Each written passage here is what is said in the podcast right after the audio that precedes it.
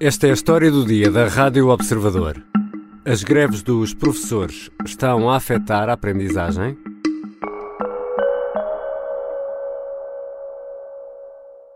Sabe o que é que me preocupa mais? É que acabássemos o primeiro período com 25 mil alunos sem aulas e estejamos no segundo período com 40 mil alunos sem aulas e isso não tem nada a ver com uh, as greves dos professores, tem a ver com a falta de professores. Mário Nogueira é questionado sobre os impactos das greves nos alunos. À saída de uma reunião no Ministério da Educação no dia 20 de janeiro, o secretário-geral da FENPROF identifica outros problemas como possíveis causas de eventuais atrasos na aprendizagem. Opinião contrária tem o ministro João Costa, que no dia 18, na RTP, admitia que esses impactos existem. Este é o ano da recuperação. Nós temos muitos alunos que estão a recuperar aprendizagens, que estavam a recuperar a bom ritmo. Isto, isto está a ter um prejuízo para essa recuperação? Inevitavelmente, inevitavelmente, se as, escolas, se as aulas não estão a acontecer em muitas escolas, obviamente os alunos estão a ser prejudicados na, na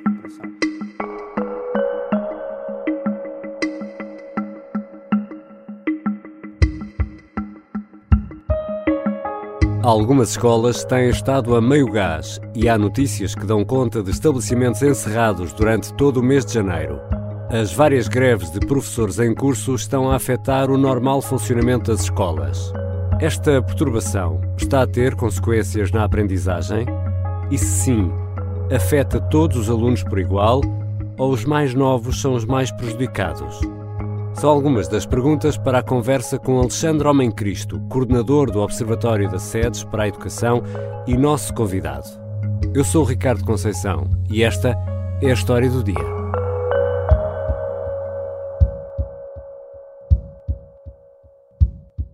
Bem-vindo, Alexandre.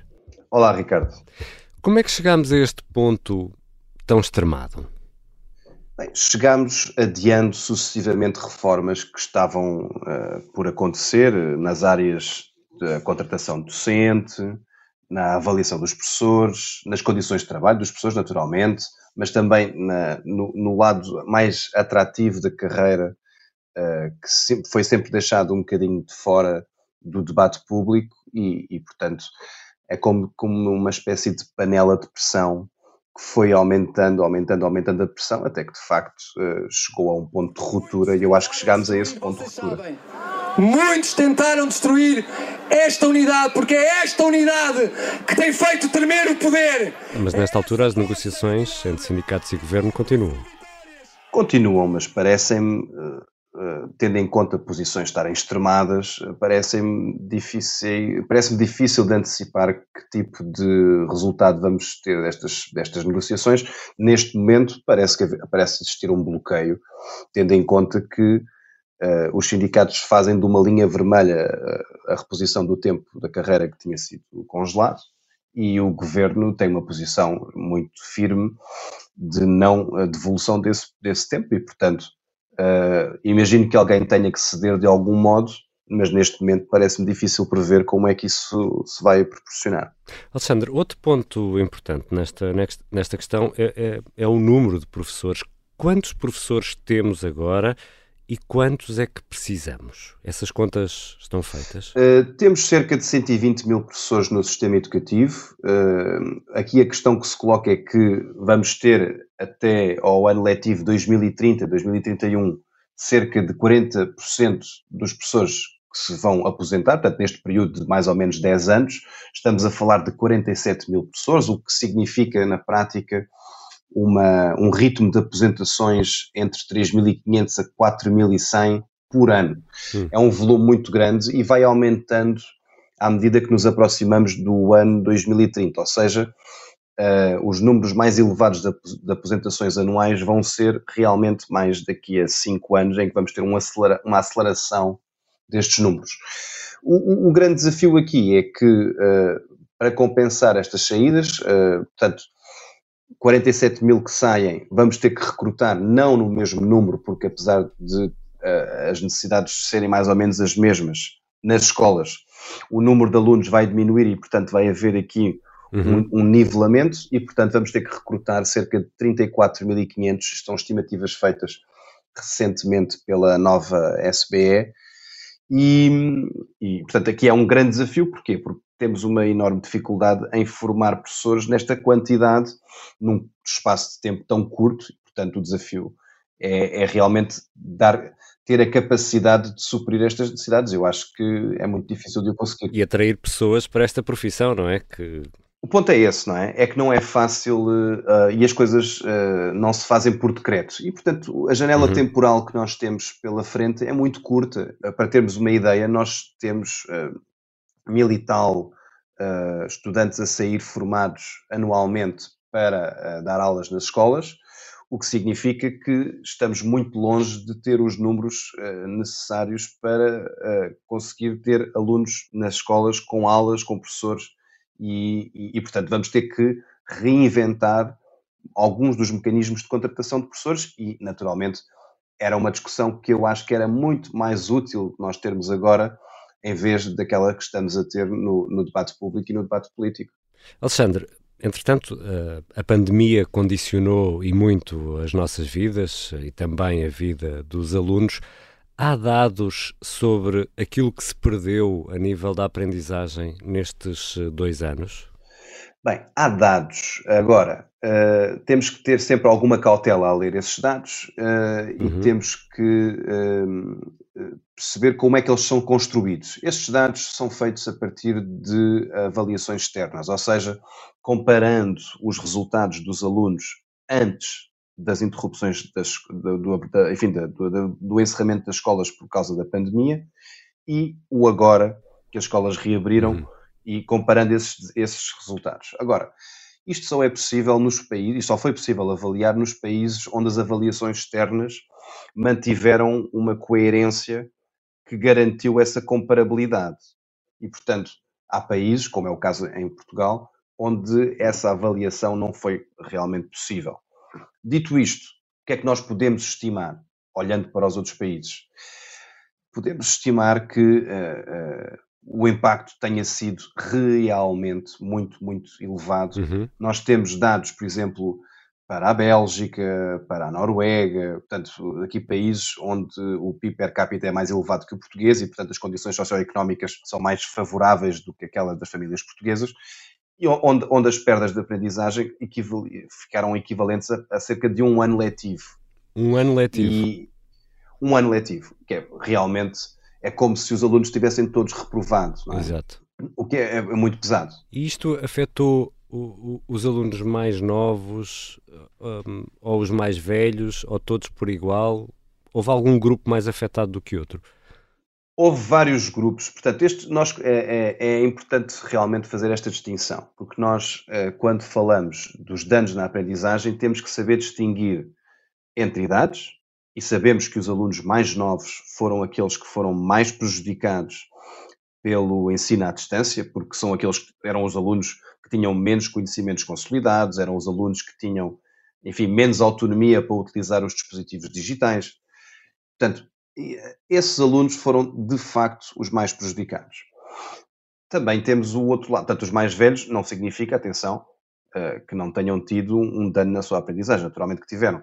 Aqui a questão é que, como tinham mais autonomia para estudar e já tinham conhecimentos, enfim, eh, adquiridos, puderam de algum modo encontrar respostas noutras, noutras formas de aprendizagem, uhum. portanto, noutros mecanismos, etc. É importante também referir que há aqui muitos alunos, eh, e na educação o, eh, há um perfil socioeconómico muito relacionado com a probabilidade de sucesso escolar. E, portanto, nós sabemos que, independentemente da idade, os alunos mais carenciados e mais frágeis, ou seja, aqueles que, por via das condições socioeconómicas, tinham maior probabilidade de insucesso, hum. esses foram, de longe, os mais penalizados, porque foram aqueles que se afastaram mais dos seus pares em termos de desempenho, aqueles que, digamos que se criou um fosso entre alunos e esse fosso ainda não se recuperou.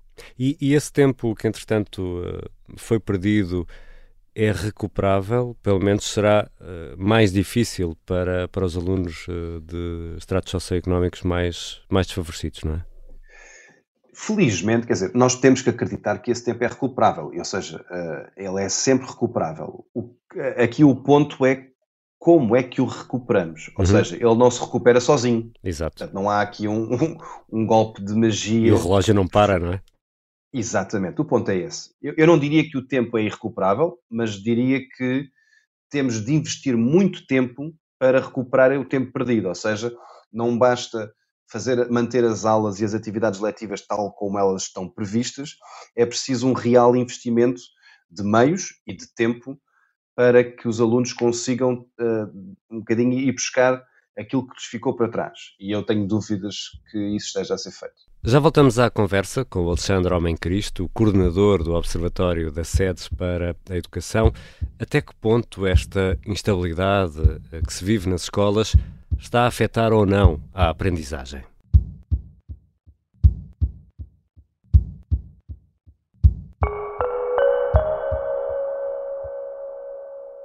as armas e os barões assinalados. E o resto é história, com João Miguel Tavares e Rui Ramos, às quartas-feiras, depois do Jornal do Meio-Dia e sempre em podcast. Estamos de regresso à conversa com Alexandre Homem Cristo, especialista em educação. Alexandre, esta quarta-feira entram em vigor os serviços mínimos na escola. Isto significa o quê na prática? Bem, uh, eu diria que para muitas famílias não vai significar aquilo que elas gostariam de ouvir. Ou seja, hum. as escolas não vão estar a funcionar normalmente, uh, nem sequer nos seus mínimos ah, no sentido em que não, vão, não, não existirão aulas. Isto que na educação seria apenas serviços mínimos respeitando aos exames nacionais. Não é claramente o que está aqui em cima, em cima da mesa neste momento, como sabem, e por isso manifestamente é uma postura de um governo autoritário e como aquela frase diz muito bem, quem adormece em democracia acorda em ditadura. O que vamos ter é escolas a abrir para alunos com necessidades educativas especiais, para alunos sinalizados pela CPCJ, uh, no fundo, escolas a funcionar para os mais vulneráveis e com os seus serviços abertos. Este caso aqui significa serviços de refeições, por exemplo, e ter, por exemplo, vigilância por parte dos auxiliares, uh, de modo a que os alunos que estejam na escola tenham condições de segurança para estar naquele espaço, muito apesar de não terem aulas e não terem, portanto, momentos de aprendizagem como aquilo que seria um dia de escola normal. Portanto, vamos ter aqui um meio termo, uma escola, um regresso a meio termo. Este foi um mês marcado por instabilidade e vamos aqui ao tema central deste episódio. Esta instabilidade tem ou não reflexos, na tua opinião, na aprendizagem dos alunos? Tem, inevitavelmente tem. Uh, nós olhamos para os dados, aliás, uh, há um, há alguma investigação sobre uh, as perdas de aprendizagem relacionadas com greves de professores. Neste caso, não há grande diferença em relação à, à investigação do ponto de vista metodológico com aquela que existiu para o período da pandemia, ou seja, alunos que passam muito tempo sem acesso a, a uma escola, que, que impacto é que isso tem futuramente. E, portanto, nós sabemos que os jovens que ficam sem poder ir à escola têm um dano na sua aprendizagem, e aqui a questão é tentar, de algum modo, medir o quanto é que os alunos ficam prejudicados por, por essa ausência de aulas. E agora aqui depende, depende primeiro da duração das greves. Uhum. Nós sabemos que se as greves forem curtas, o dano é praticamente inexistente, ou seja, vamos imaginar dois dias de greve, não é por dois dias de greve claro. que há aqui um, um dano significativo. Agora, o que a investigação mostra é que a partir de 10 dias de greve, ou seja, a partir de 10 dias de interrupção, já começa a, a ser detectável uh, algum impacto negativo estatisticamente uh, relevante, uhum. nomeadamente na aprendizagem da matemática, e alguns estudos uh, também apontam na aprendizagem da língua materna, mas a matemática parece ser a disciplina onde mais estudos encontram padrões de dano, digamos assim mas também depois recuperamos um bocadinho o princípio da discussão que temos tido ao longo da pandemia, que é os alunos que sejam mais frágeis do ponto de vista uh, das condições socioeconómicas vão ser aqueles que terão um dano mais significativo. E do ponto de vista da idade, uh, curiosamente, uh, os danos são, são repartidos, ou seja, não é possível dizer que são os mais jovens ou os Hum. mais velhos mais prejudicados por isto. Porquê? Porque é sobretudo uma questão metodológica, porque nós sabemos estes impactos na aprendizagem por via das avaliações externas. Exato. E, portanto, se um jovem que está no secundário está em vias de fazer os seus exames, se tiver um período de grandes interrupções letivas, ele depois vai chegar menos bem preparado ao- aos exames. Alexandre, mas eh, pensando nas crianças eh, que estão no terceiro ano ou no quarto ano, estas crianças com a pandemia, agora com esta situação, não conhecem uma escola a funcionar normalmente, como por exemplo tu e eu conhecemos, apesar de na nossa altura também existirem muitas greves de professores. É verdade. E, e isso eh, leva-me aqui a, a acrescentar uma, uma espécie de camada a esta discussão, que é o seguinte: nós tivemos eh, nos últimos 3, 4 anos várias, portanto, nos últimos 3 anos letivos, agora este é o quarto, mas nos últimos 3 anos letivos tivemos inúmeros eh, problemas com pandemias, com mudanças no currículo, com mudanças nos mecanismos de avaliação interna e externa das escolas e, e até, até do ponto de vista da confiança e da percepção que as famílias têm da escola, da, da rede pública, eh, houve uma certa fragilidade também nessa, nessa dimensão de percepção de- de- de- sobre a qualidade do, do ensino. E, portanto, há aqui muita coisa a acontecer e depois, de facto, os, os, os, os miúdos eh, mais novos, que estão no primeiro ciclo, que estão eh, já fragilizados por terem passado os dois primeiros anos da sua escolaridade, em grande parte em casa, Uhum. em confinamentos. De repente, eh, quando querem voltar a uma escola e finalmente usufruir, isso não é possível. Claro que nós, eu acho que esta reflexão é importante porque todas as greves e todos os momentos eh, disruptivos têm um contexto. Claro. E o contexto em que este está a acontecer é um contexto que já era caótico. E, portanto, isto leva-nos a concluir, inevitavelmente, que o dano causado por esta greve é não só aquele que seria causado qual- por qualquer greve, mas acrescentado pelo contexto de serem alunos que já estão fragilizados por períodos de encerramento escolar muito longos. Alexandre, já levamos aqui um mês de, de segundo período.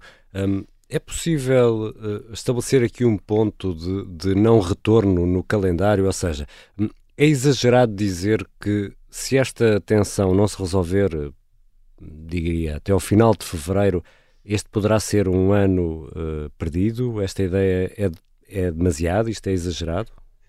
É sempre difícil dizer, porque o, o que nós estamos a viver agora eh, obriga a um esforço redobrado eh, de recuperação da aprendizagem.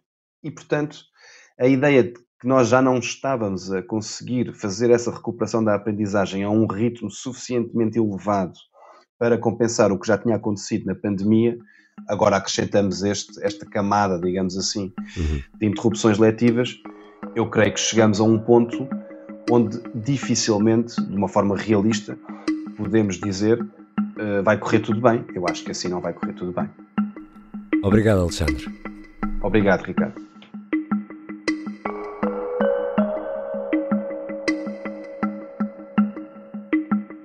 Alexandre Homem Cristo é o coordenador do Observatório da SEDES para a Educação e é um especialista no tema. É também colunista do Observador. Esta foi a história do dia. Ouvimos sons registados pela Rádio Observador, pela RTP, pela SIC e pela CNN. Este episódio contou ainda com a colaboração do jornalista Rui Casanova. A sonoplastia e a música do genérico são do João Ribeiro, para quem vai um abraço muito especial neste dia, porque esta é a última história do dia feita pelo João. Um abraço. Até amanhã.